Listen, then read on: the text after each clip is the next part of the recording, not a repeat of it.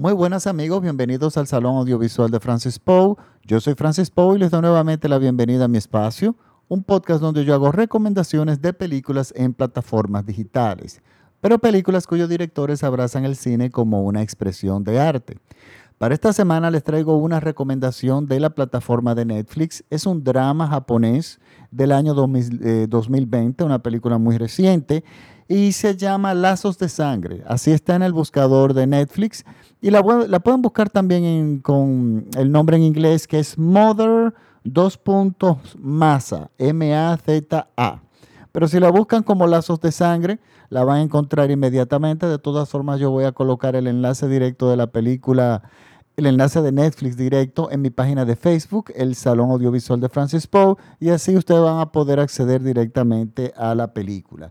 Miren, esta película está dirigida por Tatushi, eh, Omori y está protagonizada por Masani Nagasawa. Eh, miren, esta es una película es un drama muy, muy difícil, eh, se los adelanto, es una película muy difícil de ver. Eh, emocionalmente es, no nos suelta, es intensa desde el inicio hasta su conclusión. Pero es porque el tema que trata no es para menos, es un tema que por más eh, suave que el director quiera hacer o quiera contar esta historia, no hay forma. O sea, es una historia demasiado cruel y demasiado difícil, pero al mismo tiempo es interesante en el ángulo que este director la ha abordado. ¿De qué se trata nuestra película? Tenemos a nuestra protagonista, que es una joven, que tiene, que es una persona totalmente disfuncional. Una chica que en, la sociedad japonesa no ha habido forma de que ella se encamine hacia, algún lado, eh, hacia algún lado en la vida. Es una persona que no, no se ha educado, no mantiene ningún tipo de trabajo, la despiden de los trabajos, vive presionando a la familia para que le dé dinero, eh, tiene una serie de relaciones tóxicas una tras otra, tiene eh, relaciones personales y es una madre, encima de esto es una madre soltera con un niño pequeño que es, es extremadamente irresponsable. La película inicia ya con la familia de ella harta de la situación con esta joven, de haberse pasado la vida de tratándola ayudar, de ayudarla económicamente, de darles consejos, de buscar una forma dentro de las posibilidades de esa familia de que ella se encamine por el camino correcto o el camino responsable, por lo menos en la vida.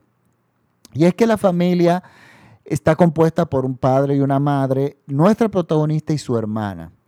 La familia ha apostado a la hermana porque la hermana es la que ha estudiado, se ha esforzado, es trabajadora, es extremadamente responsable, ayuda económicamente a sus padres, pero la hermana y los padres ya están cansados de esta hermana, de esta hermana que es extremadamente tóxica. Y la familia, la película inicia ya con la decisión de la familia de separarse de ella.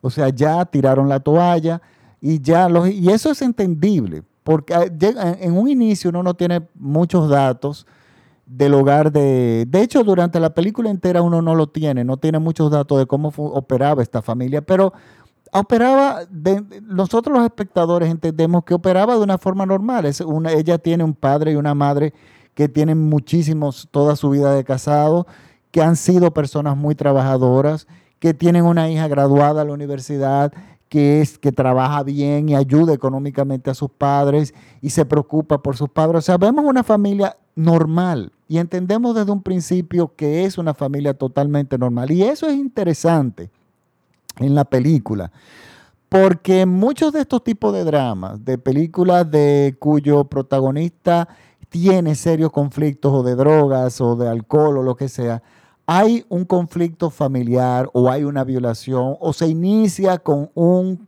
conflicto fuerte, que es lo que motiva eh, o lo que lleva al, a nuestro protagonista a la destrucción en el transcurso de la película, de, de la narración. Pero, ¿qué pasa? Esta película no es así. Nosotros vemos que nuestra protagonista no es una tipa particularmente alcohólica, aunque abusa bastante del alcohol. no vemos que es drogadicta, no vemos que, aunque ella juega, tiene juego, eh, es asiduo a los juegos de azar, pero no la sentimos, no la vemos como realmente adicta al juego. Lo que vemos es una persona que salió de un hogar funcional, en lo que podemos entender, que ha tomado una serie de decisiones horrorosas en su vida y simplemente no ha madurado, se quedó un punto de rebelde de adolescencia y ahí se ha quedado estancada, absolutamente estancada, no ha desarrollado el, sentido de la responsabilidad, no ha tomado las riendas de su vida, no quiere tomar las riendas de su vida de una forma responsable, ella simplemente quiere hacer lo que le da la gana. Y esto es lo interesante, porque nosotros podemos esperar a estas personas que surjan de hogares que son totalmente disfuncionales. Pero a mí en, vida, en la vida real me ha tocado ver eso. O sea, yo he tenido amigos y amigas que han sido padres extraordinarios, responsables, cariñosos, afectivos, que, se han, que han apostado eh, eh, eh, para, no, incluso no han puesto presión en sus hijos, pero sí le dan una gran... No, no le han puesto presión educativa, pero sí le han, han hecho todo lo posible por darle la mejor educación a sus hijos y han invertido en, la educación de sus hijos y sin embargo unos le salen eh, que responden muy bien ese tipo de, formación y simplemente uno le sale que, como si no se hubiese criado dentro del seno de esa familia. Y es que el ser humano es así de complejo y es lo interesante de esta película. Nuestra protagonista no solamente lleva una vida irresponsable, sino que ella tiene un niño de unos cuatro, con algunos unos cinco años, que ella ha creado un cordón umbilical de dependencia de ese niño, no lo lleva, no quiere que el niño se eduque, o sea, no lo lleva a la escuela, porque mediante, mientras ella tenga ese niño aislado, ese niño va a depender de ella y ella lo utiliza para conseguir dinero y para mantener y sustentar el tipo de vida que ella ha decidido tener que eso incluye mezclarse en relaciones tóxicas con hombres realmente peligrosos. Entonces, esta película es una... va creciendo, llega un momento, o sea, es terriblemente tóxica en ese sentido. ¿Cómo vemos como una persona que va destruyendo su vida gradualmente sin nosotros detectar un trauma emotivo. Lo único que ella se queja de la familia en algún momento es que la familia apostó siempre todo a la hermana y, dirigió los recursos a la educación de la hermana. Bueno, pero la hermana era la responsable, la hermana fue la que respondió. Ella no puede atacar a la familia por eso, porque eh, realmente era, los resultados se vieron. O sea, eh, su hermana es una persona responsable y lleva muy buena vida. El tema es ella. Y lo bueno y también interesante es que este tipo de personas que llevan este tipo de vidas y que ella trataba a su hijo, cada vez que trataban de rescatarle al hijo de alguna forma, de hacerle ver, ella decía que su hijo, ella trataba a su hijo como su propiedad, como si fuera un vehículo. Y ella creó esta relación tóxica con el hijo porque el hijo tenía un cordón umbilical totalmente disfuncional con la madre que no la podía dejar y no quería dejarla a pesar del desastre de vida que esa mujer le estaba eh, proporcionando. Y es que ella utilizaba a este niño como una herramienta para ella poder llevar el estilo de vida que seguía, que ella quería, que estaba llevando. O sea, un abuso absoluto. Y claro, las cosas se van complicando. Miren, este es un drama interesantísimo por el ángulo donde el director decide, eh, por donde el director decide abordarlo. Es una película muy bien realizada, no es un melodrama, o sea, no es una película que está hecha para hacerte llorar, sí es intensa, muy intensa, y es una película que aquellas personas en intereses sociales, psicólogos, sociólogos, es interesantísimo verla. Porque vemos también cómo el Estado de alguna forma intenta ayudar, pero si la persona no se quiere dejar ayudar y la persona no quiere absolutamente ningún tipo de ayuda, salvo económica del Estado, entonces eh, no hay mucho que realmente se pueda hacer. Y son personas que van a llevar una vida totalmente de catástrofe.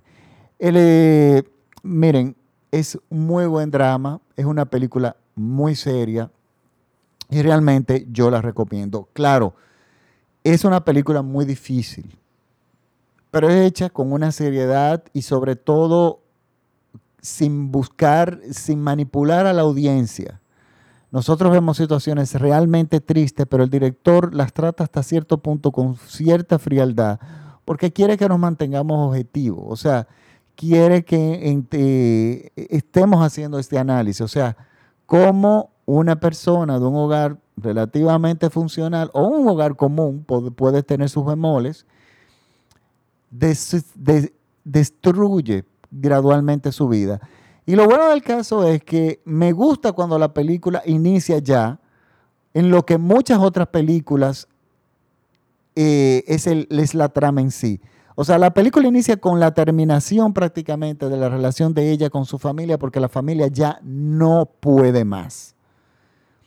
Y claro, como empezamos, empieza con ese drama intenso familiar, uno hasta cierto punto, hasta de cierta forma uno dice, bueno, pero esta familia está siendo muy cruda con esta chica que evidentemente necesita ayuda. Pero claro, a medida va avanzando la película, nosotros nos damos cuenta que tanto ha tratado la familia y que simplemente no puede.